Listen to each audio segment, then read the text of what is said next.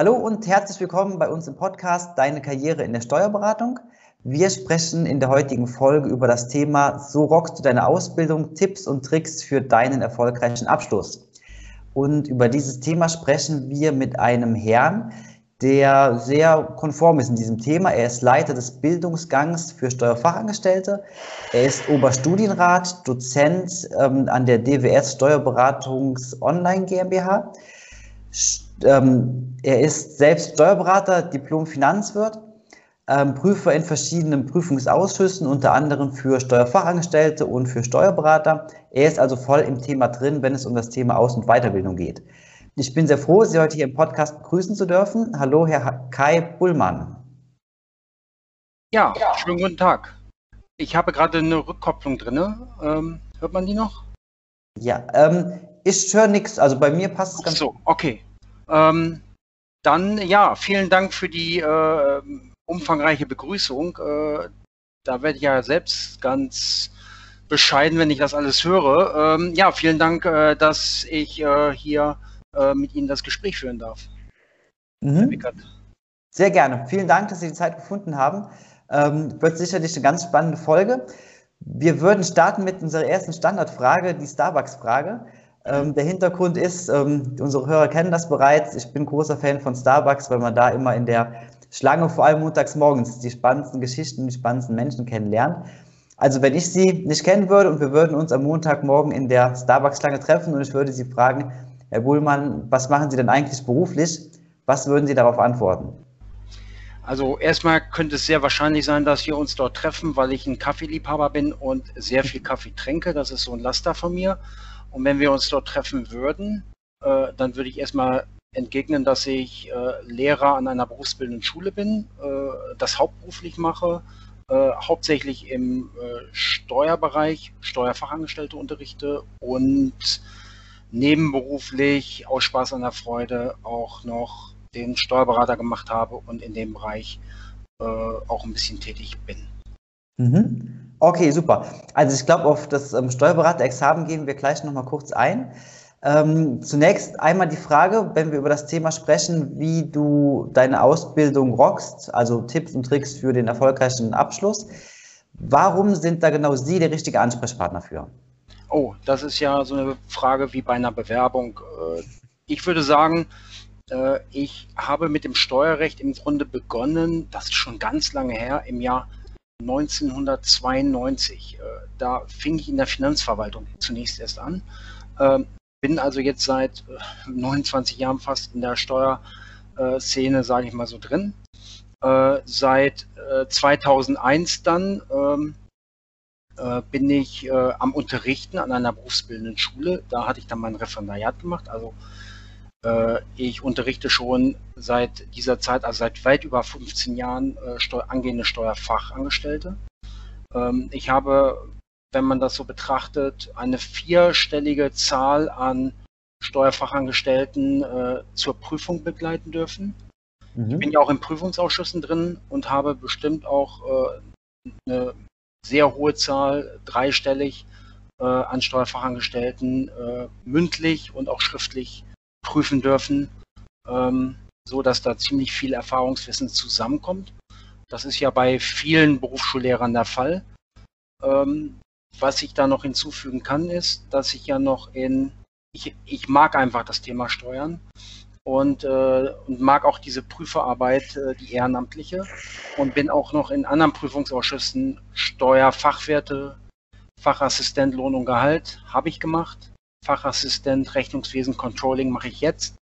Und äh, seit kurzem, nachdem ich das Beraterexamen äh, aus Lust an der Freude gemacht hatte äh, und das gar nicht so schlecht gemacht habe, bin ich auch noch äh, bei den Steuerberatern im Prüfungsausschuss, dort aber nicht als Lehrerbeisitzer, sondern in meiner Funktion als Steuerberater selbst und prüfe, so dass ich wirklich äh, von der betrieblichen Ausbildung über die berufliche Fortbildung ja, bis zum Steuerberater im Grunde auch äh, über das Thema ein ziemlich umfangreiches Erfahrungswissen habe und ich glaube, da gibt es in Deutschland relativ wenige ähm, Berater und auch Berufsschullehrer, die so einen kompletten Überblick haben, äh, die dann alle diese Prüfungsausschüsse, sage ich mal, äh, durchlebt und durchwandert haben. Mhm. Genau deswegen sind wir sehr froh, dass wir Sie heute hier im Podcast auch begrüßen dürfen, ähm, weil das ist ja wirklich eine immense Erfahrung, die Sie da mitbringen. Also wenn man darüber spricht, ähm, eine vierstellige Anzahl an Steuerfachangestellten, die man auf einem Weg begleitet hat, dann quasi, das sind, glaube ich, auch Erfahrungen, die man nur selten findet dann im wirklichen Alltag. Deswegen würde ich einfach mal so starten mit der Frage, jetzt angenommen, ich bin Auszubildender für, als Steuerfachangestellter, stehe vor dem ersten Lehrjahr und würde Sie jetzt treffen und würde fragen, ähm, gibt es aus Ihrer Sicht zwei, drei Tipps, die Sie mir am Anfang geben können, womit ich sagen würde, okay, wenn ich das beherzige, werde ich auf jeden Fall den Abschluss schaffen? Okay. Ähm, das Wichtigste, denke ich, erstmal zunächst wäre erstmal eine Frage im Bereich der Persönlichkeitsbildung. Ähm, hat diese Person, der Auszubildende, den würde ich direkt fragen, hast du deine Passion gefunden? Hast du an deinem Beruf Freude? Denn nur wenn ich irgendwie eine gewisse Freude habe im Arbeitsalltag, dann kann ich das auch diszipliniert durchziehen und Rückschläge ähm, setzen mich nicht zurück. Ich habe zum Beispiel erlebt, dass äh, Steuerfachangestellte nur angefangen haben, weil der Papa Steuerberater ist und äh, Papa den Jugendlichen dann äh, als Nachfolger heranziehen möchte. Und das ging nicht gut, weil die Freude nicht dabei war. Ähm, dann äh, schleppt sich so eine Person in die Prüfung hat sich nicht richtig vorbereitet, fällt eventuell dreimal durch und dann hat man im Grunde äh, vier bis fünf Jahre seines Lebens ähm, ja ein bisschen auch vertan, äh, weil man nicht seiner Passion nachgegangen ist. Mhm. Ich will ja nicht sagen, dass man unbedingt Steuerrecht lieben muss, aber zumindest, dass man gerne montags bis freitags zur Arbeit geht und äh, nicht mit den Bauchschmerzen hingeht. Das ist so ein erster wichtiger Punkt. Mhm zweiter wichtiger Punkt wäre, finde ich, dass man sich einen Lernplan macht, dass man bereits im ersten Jahr ähm, sich wirklich einen Lernplan macht, äh, feste Zeiten einrichtet, die zur Gewohnheit werden lässt, in denen man lernt. Ähm, und dass man quasi nicht alles auf die kurze Bank schiebt.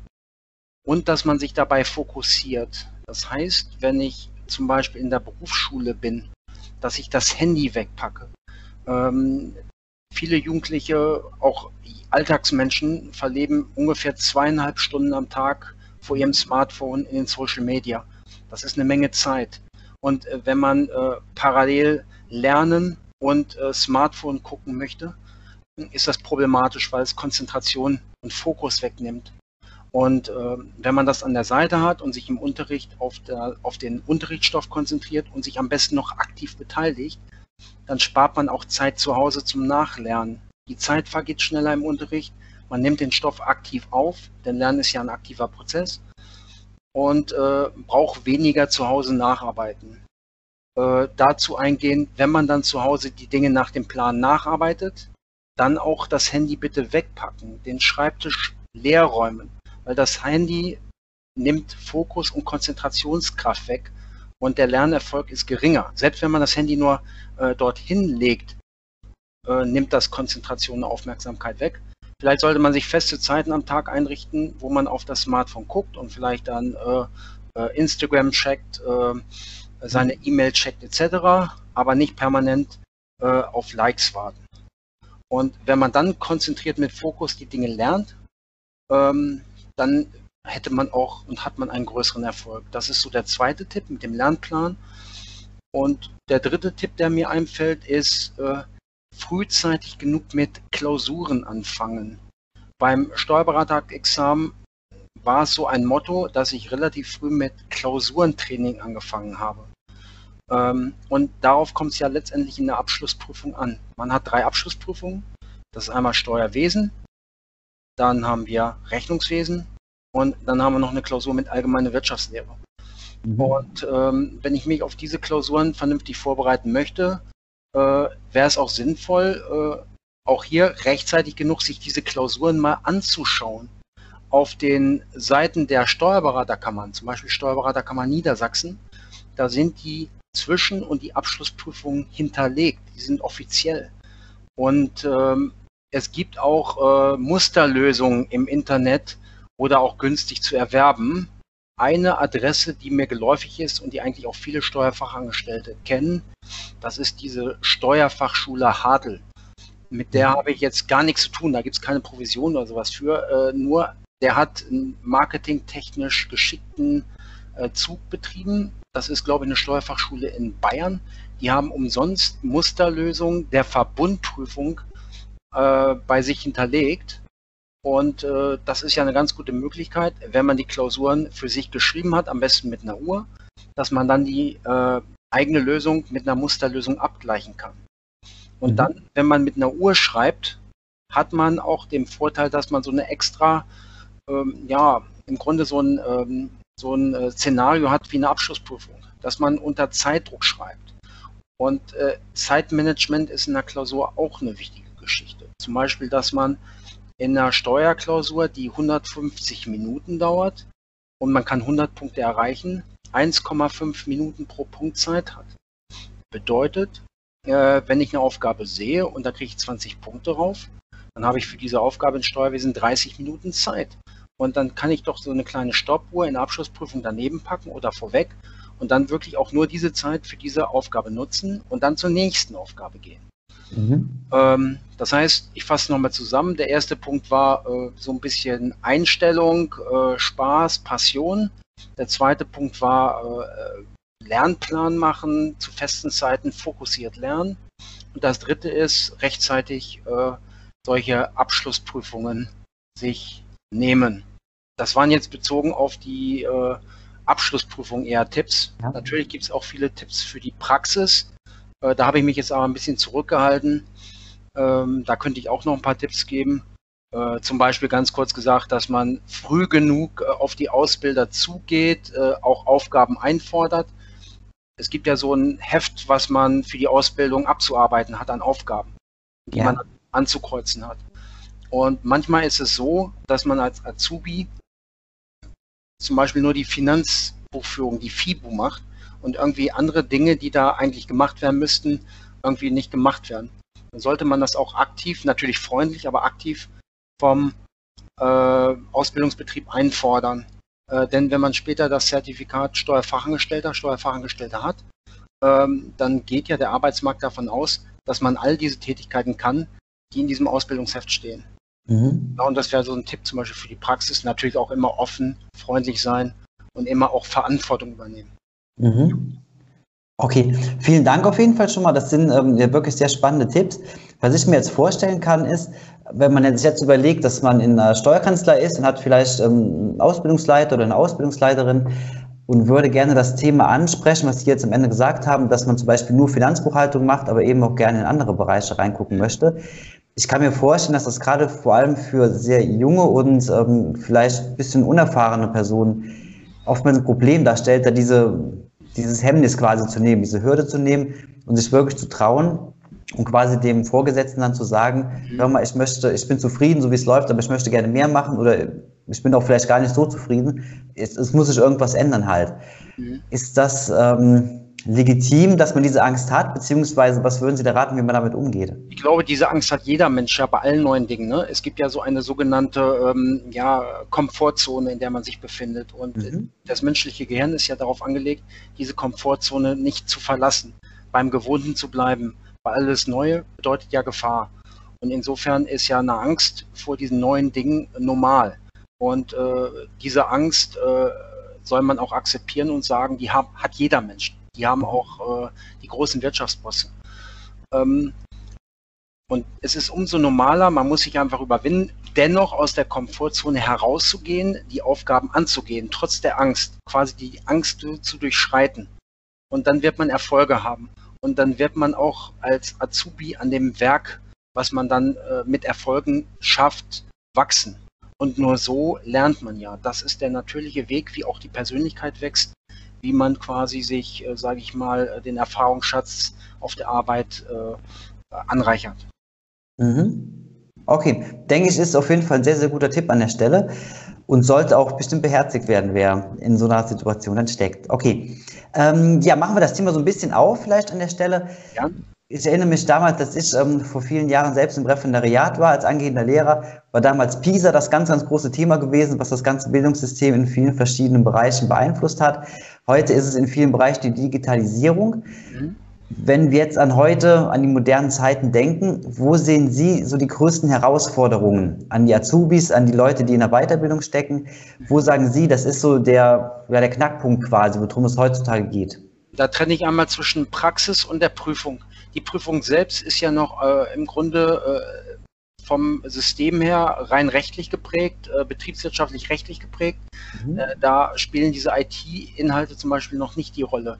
Äh, ich sage mal, in Steuerwesen muss man zum Beispiel auf Papier äh, einkommenssteuerliche Sachverhalte, umsatzsteuerliche Sachverhalte berechnen, in Rechnungswesen auf Papier Buchungssätze schreiben.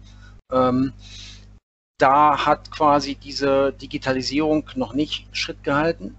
Jedoch wird in den nächsten Jahren äh, diese ähm, Ausbildungsordnung erneuert. Da ist gerade ein Verfahren äh, von Seiten der Bundessteuerberaterkammer. Äh, die haben da, meine ich, Anträge gestellt. Und mhm. es wird jetzt quasi beim Berufs, äh, beim BIP, das ist das Berufsinstitut für berufliche Bildung, ähm, dieses komplexe Verfahren aufgemacht, diesen Ausbildungsberuf zu erneuern und zu modernisieren. Da werden dann sicherlich neue Inhalte äh, einhergehen. Äh, das heißt, äh, in der Praxis sieht es dann wieder ähm, natürlich anders aus.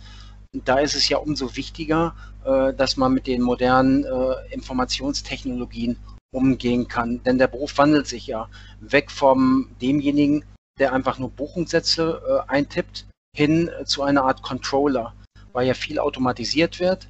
Ähm, die Finanzbuchhaltung wird vieles automatisch gebucht. Das muss dann im Anschluss kontrolliert werden. Und da braucht man dann dieses steuerliche Wissen. Und man muss zum Beispiel auch, das wäre sinnvoll für die Praxis, mit Excel umgehen können. Das ist ja in der Ausbildungsordnung nicht drin, aber dass man wirklich mit äh, komplexen Excel-Lösungen umgehen kann, die in Datev zum Beispiel äh, einlesen kann, importieren kann oder exportieren kann. Ähm, das sind ja auch so Dinge, die man einfach in der Praxis äh, tun muss. Und ansonsten natürlich für die Praxis offen sein, kommunizieren mit dem Mandanten, weil äh, der Steuerfachangestellte ja eine Menge Verantwortung hat. Der betreut eigene Mandate, äh, muss mit den Leuten jetzt gerade im Augenblick zu Corona-Zeiten ständig im Austausch sein, muss ja manchmal auch Psychologe sein, weil er die Sorgen und Nöte der Mandate anhört. Ähm, und man muss Psychologe sein, IT-Rechtler, äh, IT, äh, Informatiker, Steuerrechtler. Also das ist schon ziemlich komplex was man da machen muss. Äh, nochmals, äh, Abschlussprüfung und äh, Praxis wandern momentan da noch so ein bisschen auseinander.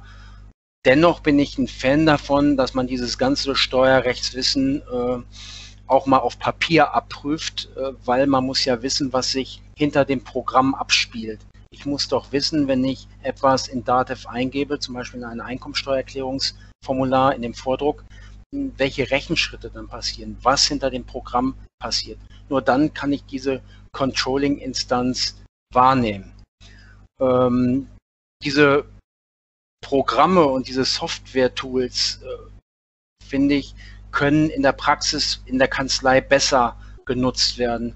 Im Steu, äh, in der Berufsschule ähm, ist das eher weniger möglich. Und das ist für mich auch, das ist meine Meinung so ein bisschen, äh, kann man auch von dualer Ausbildung sprechen, dass natürlich die ganzen Softwaregeschichten vor allem im Betrieb, in der Praxis stattfinden.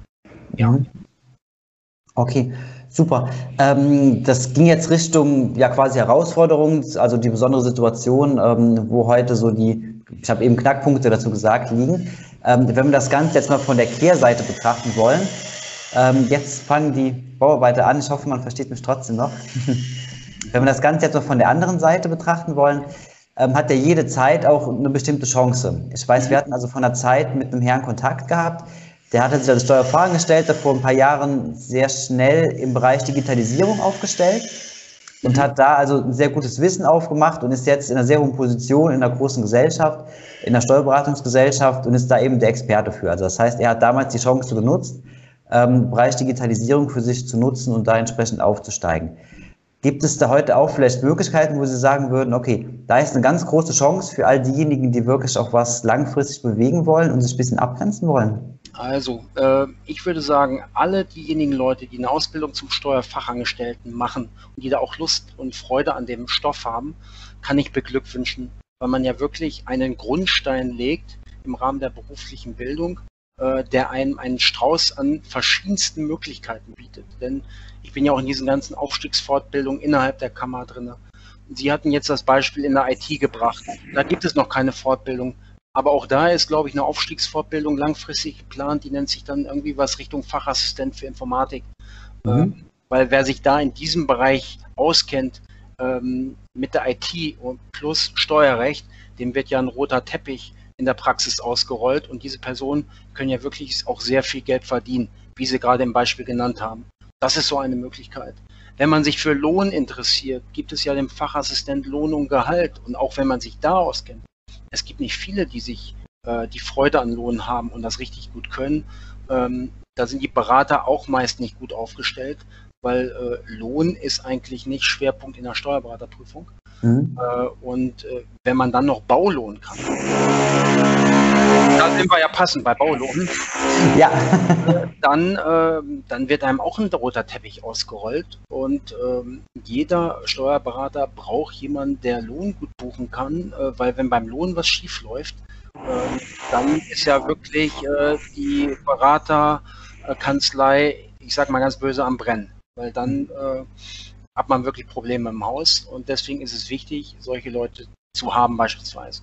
Oder wenn man sich Richtung Berater entwickeln will, dass man dann den Fachwert macht, den Steuerfachwert äh, über die berufliche Bildung, ein Paradebeispiel, um Richtung äh, Steuerberater zu gehen. Das sind in der Steuerberaterprüfung die erfolgreichsten Absolventen mit der geringsten Durchfallquote, wenn man mal die Finanzbeamten außen vor lässt. Die haben zumindest in Niedersachsen eine Bestehensquote von zwei Drittel ähm, mhm. kommen die Akademiker nicht ran. Ähm, ja. Ähm, wenn man das als Beispiel nimmt. Oder wenn man später in Betrieb gehen will, äh, es gibt ja mittlerweile den Fachassistenten für Rechnungswesen, ähm, dann kann man sich auch darauf spezialisieren, weil in Corona-Zeiten wird es jetzt klar, die Berater Überbrückungsgelder, äh, diese ganzen Zuschüsse bearbeiten, die müssen Kurzarbeitergeld bearbeiten und ähm, die betriebswirtschaftlichen Probleme nehmen zu. Und der Steuerberater wird für Kleinst- und Mittelbetriebe äh, zum äh, Unternehmensberater. Mhm. Da ist gerade diese Fortbildung sehr interessant, äh, weil man sich dann quasi äh, auf diese Beratung, auf diese betriebswirtschaftliche Beratung spezialisieren kann, die ja zunehmend Bedeutung gewinnen wird in Steuerkanzleien, weil ja, ich sag mal, ähm, das Entgelt langfristig im Bereich Finanzbuchführung durch die Automatisierung auch ein wenig wegfallen wird. Der Steuerberater wird ja langfristig auch andere Aufgaben wahrnehmen. Und das wird auch in dem Punkt sein. Oder man kann den Bilanzbuchhalter machen. Ich hatte eine schöne Geschichte. Ich habe mal in der Berufsfachschule Praktikanten besucht. Da war eine Praktikum. Da waren, das war so ein äh, Veranstaltungs, äh, die für so Messen vorbereiten. Und die hatten wirklich äh,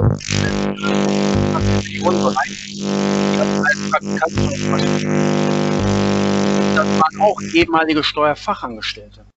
Das bedeutet, mit dieser Ausbildung muss man nicht unbedingt diese traditionellen Wege gehen, sondern man könnte ja auch äh, zum Beispiel häufig sich einfach in irgendwelchen bestimmten anderen Bereichen selbstständig machen, wenn man wie diese Leute eine Passion findet, die in einem völlig anderen Bereich ist. Und das Kerngeschäft mit Steuern und Rechnungswesen, das kann man überall gebrauchen. Mhm. Sehr spannend. Also das heißt, wenn man das so als, als Quintessenz dann da rausziehen will, wenn man nicht stehen bleibt, sondern weitergeht in irgendeinem Bereich und sich da ganz egal wo drin spezialisiert, ist es auf jeden Fall ein großer Mehrwert, unabhängig davon, was aktuell passiert. Also ja. ähm, wo die Interessen liegen, wenn man das verfolgt, dann kann das gut passen. Ja, weil ja auch vor allem die Zeit aktuell darauf angelegt ist, mit den ständigen technischen Veränderungen. Äh, in den nächsten zehn Jahren wird sich alles nochmal äh, äh, viel schneller verändern, exponentiell verändern, als die Änderungen, die wir in den letzten zehn Jahren hatten. Mhm. Und äh, das heißt, äh, jegliche Branche, vor allem auch die Steuerbranche, muss da offen bleiben.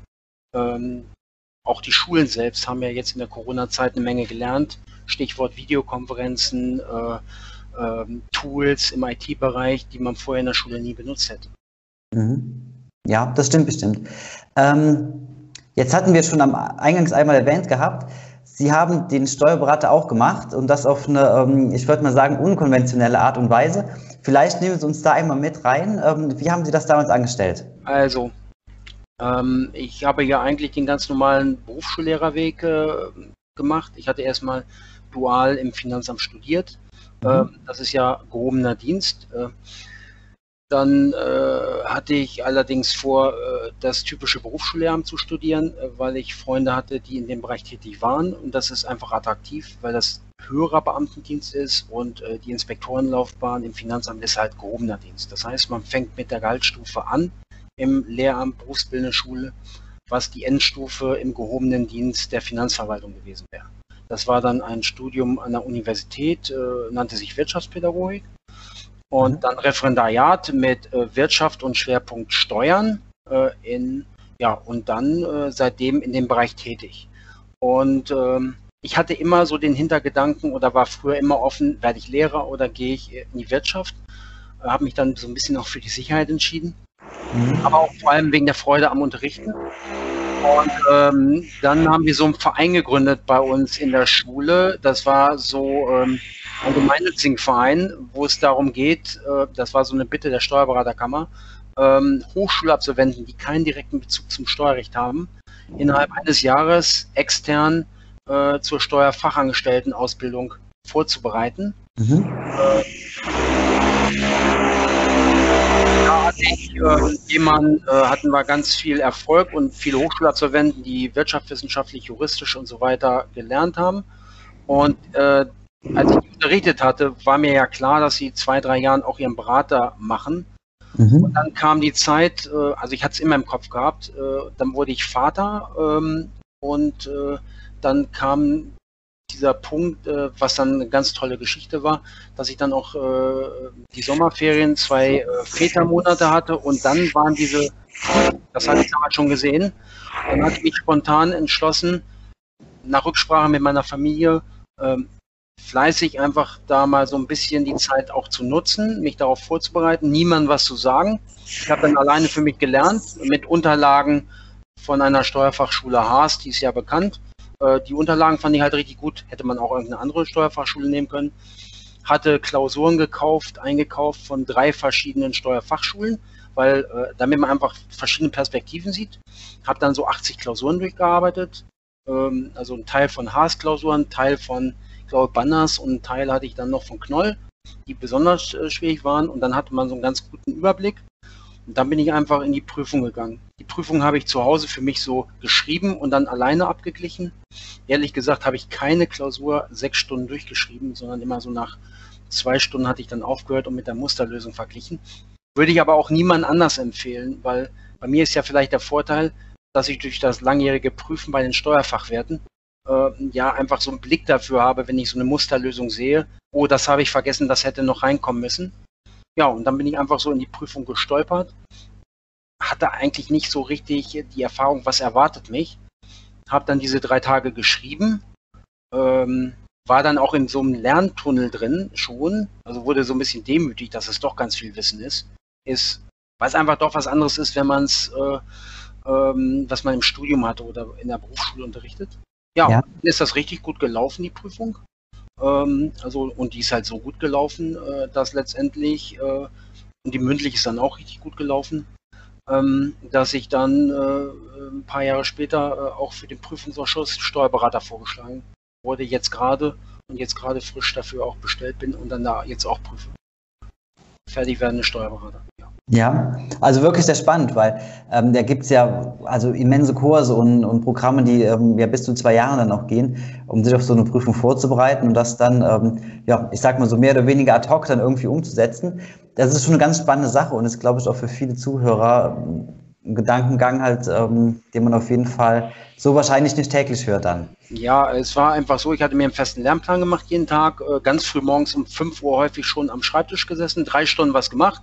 Dann äh, hat sich Tochter gemeldet, äh, gemeinsam mit Familie gefrühstückt, ein bisschen um Tochter gekümmert. Äh, dann später wieder einen festen Lernplan, vier Stunden was gemacht und dann nochmal abends drei Stunden.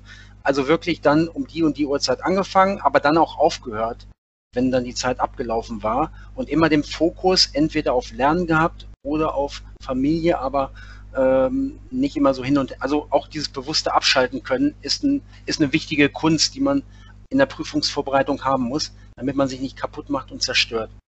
Einfach diesen Fokus, was ich vorhin auch als Empfehlung für die Steuerfachangestellten hatte. Äh, vielleicht kam auch noch bei mir hinzu, dass man das alleine machen kann weil ich Bilanzbuchhalter unterrichtet hatte, dass ich schon einen Großteil von Steuer, äh, Bilanzsteuerrecht im Grunde drauf hatte, hm, dass ich bei den Steuerfachwerten prüfe. Diese Prüfung entspricht ja ungefähr schon zwei Drittel der Steuerberaterprüfung. Da kommen ja dann nur noch weitere Inhalte dazu. Ist ja so eine, nennt man ja auch die kleine Steuerberaterprüfung.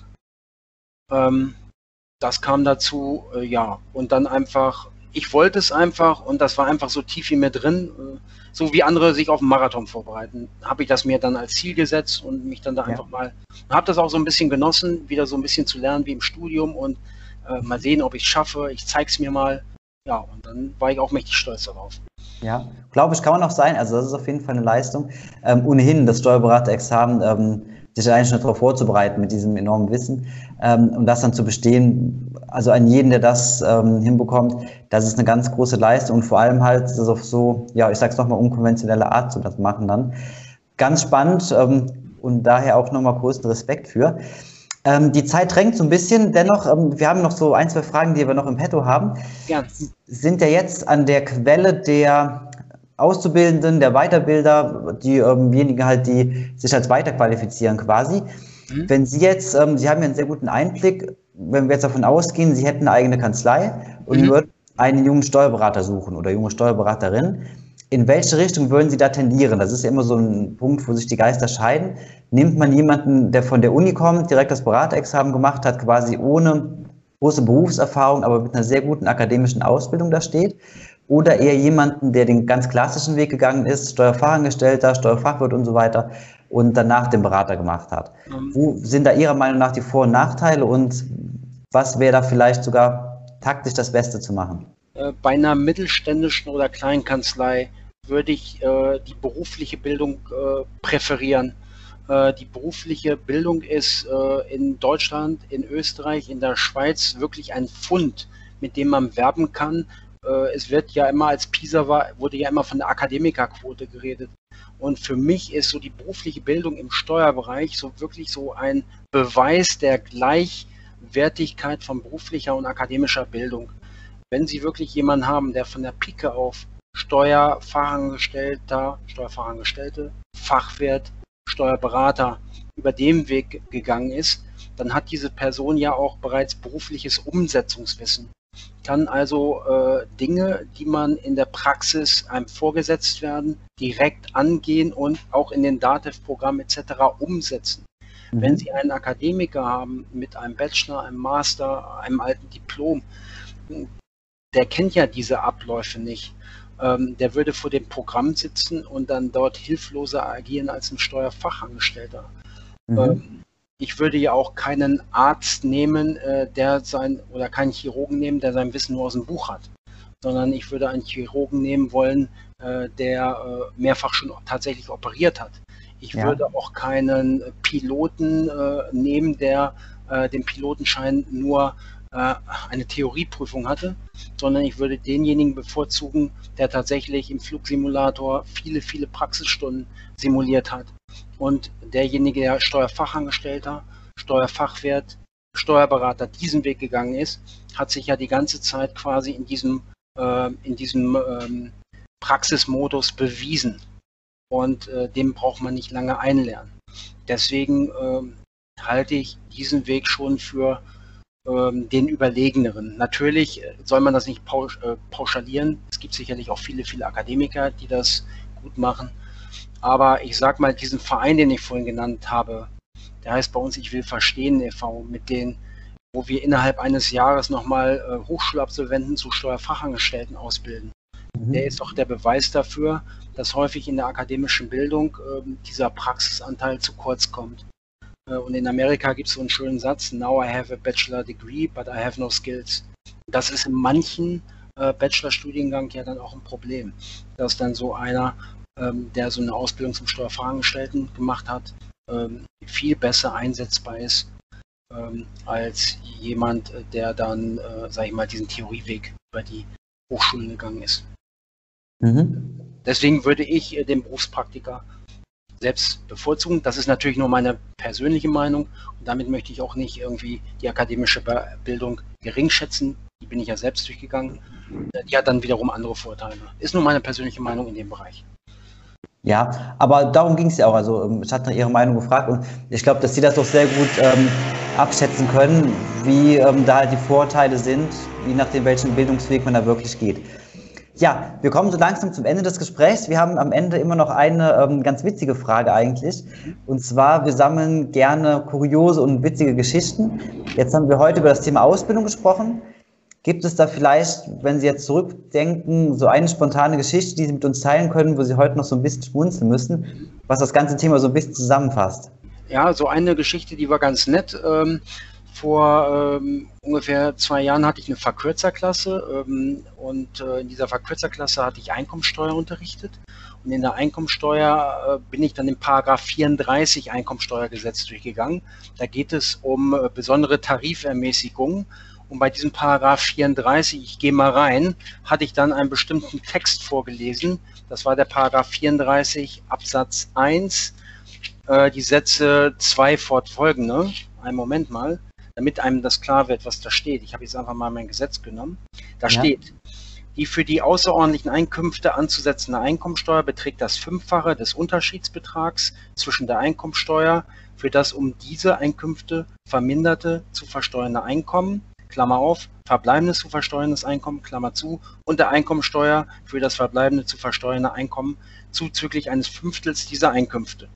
Das war ein Satz. Satz 3 dann, ist das verbleibende zu versteuernde Einkommen negativ und das zu versteuernde Einkommen positiv, so beträgt die Einkommensteuer das Fünffache der auf ein Fünftel des zu versteuernden Einkommens empfallenen Einkommensteuer.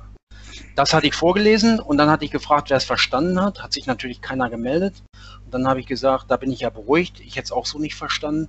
Das kann man nur verstehen, wenn man Raketenwissenschaft studiert hat, habe ich daraufhin gesagt. Und dann war die ganze Klasse am Lachen. Dann habe ich gefragt, warum lachen Sie denn alle? Und dann guckten alle auf eine Schülerin und sagten, ähm, ich nehme jetzt einfach mal einen anderen Namen. Birgit hat Raketenwissenschaft studiert. Birgit, ich habe jetzt einen anderen Namen genommen, war eine Schülerin aus Osteuropa. Die hat in Osteuropa einen Master in Raketenwissenschaft gemacht und lernte jetzt in Deutschland Steuerfachangestellte. Und da sieht man mal an diesem Beispiel auch viele Umschüler, wie viele unterschiedlichste Menschen mit unterschiedlichstem Know-how man in solchen Klassen hat und dass dann selbst eine Raketenwissenschaftlerin erstmal bei diesem Satz erstmal stutzen musste und sich nicht gemeldet hat. Das fand ich war eine amüsante Geschichte und dann hätte ich noch äh, als letztes vielleicht äh, eine Geschichte, ähm, so ein bisschen die Nachdenklichkeit hervorruft, wenn mir da auch noch was einfällt. Und zwar, ich hatte in einem Prüfungsausschuss mit einem Steuerberater, Steuerberaterin, das will ich mal wieder neutral halten, ähm, Migrationshintergrund zusammengearbeitet. Ähm, diese Person äh, ist den Praktikerweg gegangen, nach Realschule Steuerfachangestellte gelernt, Steuerfachangestellter, dann Fachwert, dann Beraterprüfung. Und erfolgreich in einer Steuerfachschule außerdem wirklich am Unterrichten neben der eigenen Kanzlei. Mhm, äh, ja. Und die hatte mir, als sie hörte, dass ich Berufsschullehrer bin, als Lehrerbeisitzer dabei, die Geschichte erzählt, dass als sie 16 war ungefähr und im ersten Ausbildungsjahr war, ähm, da war sie noch nicht so gut und hatte dann Fünfen und Sechsen zurückbekommen. Und da waren Lehrer, Lehrerinnen, ähm, die mit einem suffisanten Lächeln äh, dann erwähnte, na, du scheinst wohl für den Beruf nicht die Richtige zu sein. Und dann die Klausur wieder zurückgab. Und die war so geknickt und so gebrochen, hatte dann erstmal geweint und war total fertig. Wurde dann von ihrem Ausbilder wieder aufgebaut. Der war dann ihr Mentor. Und irgendwann hat es wohl den Klick gegeben und äh, ja, und dann ging es los und dann ist sie ja diesen Weg gegangen. Und da sieht man mal, wenn die mir nach so vielen Jahren und dem Erfolg diese Geschichte noch erzählt, das muss ja wie so eine Narbe ähm, drin geblieben sein, was man für eine Macht als Lehrer hat. Da wurde ich auch so ein bisschen ähm, äh, demütig und dass man wirklich aufpassen muss, welche Worte ja. man wählt. Äh, dass man da nicht einfach eine Person als unfähig darstellen kann, sondern man muss da wirklich, man kann nur sagen, die Ergebnisse, die du bisher auf Papier gebracht hast, sind nicht passend, aber nicht zu einer Person zu sagen, du bist nicht äh, die richtige Person für den Beruf. Also da bin ich ein bisschen in Demut gefallen und ähm, das ist so eine Anmerkung noch vielleicht, dass man da immer aufpassen sollte und niemals Leute zu schnell in eine Schublade packen sollte. Ja, also muss man ganz klar sagen, das ist ähm, also eine Geschichte, die auf jeden Fall zum Nachdenken an, anbewegt und aber im Endeffekt auch eine schöne Geschichte. Also ich glaube, das macht auch viel Mut, sicherlich für all diejenigen, die da mit großen Problemen zu kämpfen haben in so einer Ausbildung. Genau, vielleicht, äh, vielleicht so mutige Worte an diese Azubis, denen es selbst so ergeht, wenn die solche bösen Worte von jemandem hören. Äh, das ist dann die Meinung dieser einzelnen Person. Es bedeutet ja nicht, dass das dann tatsächlich so ist. Diese Person nimmt das nur so wahr und äh, häufig entwickelt man sich ja dann von der Persönlichkeit wachsend an irgendwelchen Werken dann noch in eine ganz andere Richtung. Und ja, das ist so ein abschließender Mutmacher, den man da nochmal vielleicht äh, bringen kann. Ja, ganz bestimmt. Sehr spannend, muss ich wirklich sagen. Vielen Dank für das ähm, äußerst interessante und nette Gespräch. Ähm, ich hoffe, dass die Tonproblematik einigermaßen funktioniert hat. Also Weiterentwicklung ist nicht nur persönlich, sondern geht auch im Gebäudebereich voran. Haben wir jetzt heute leider hier am eigenen Leib erfahren. ja, wir würden den, ähm, den Verein, den Sie genannt haben, in den Show Notes noch einmal ähm, darstellen, damit all diejenigen, die interessiert sind, da gerne nochmal draufklicken können. Ansonsten bleibt mir nicht viel, als Ihnen sehr zu danken für den ähm, ja, sehr aufschlussreichen ähm, Gesprächsverlauf und Ihnen weiterhin alles Gute. Ja, Ihnen auch. Vielen Dank. Dankeschön.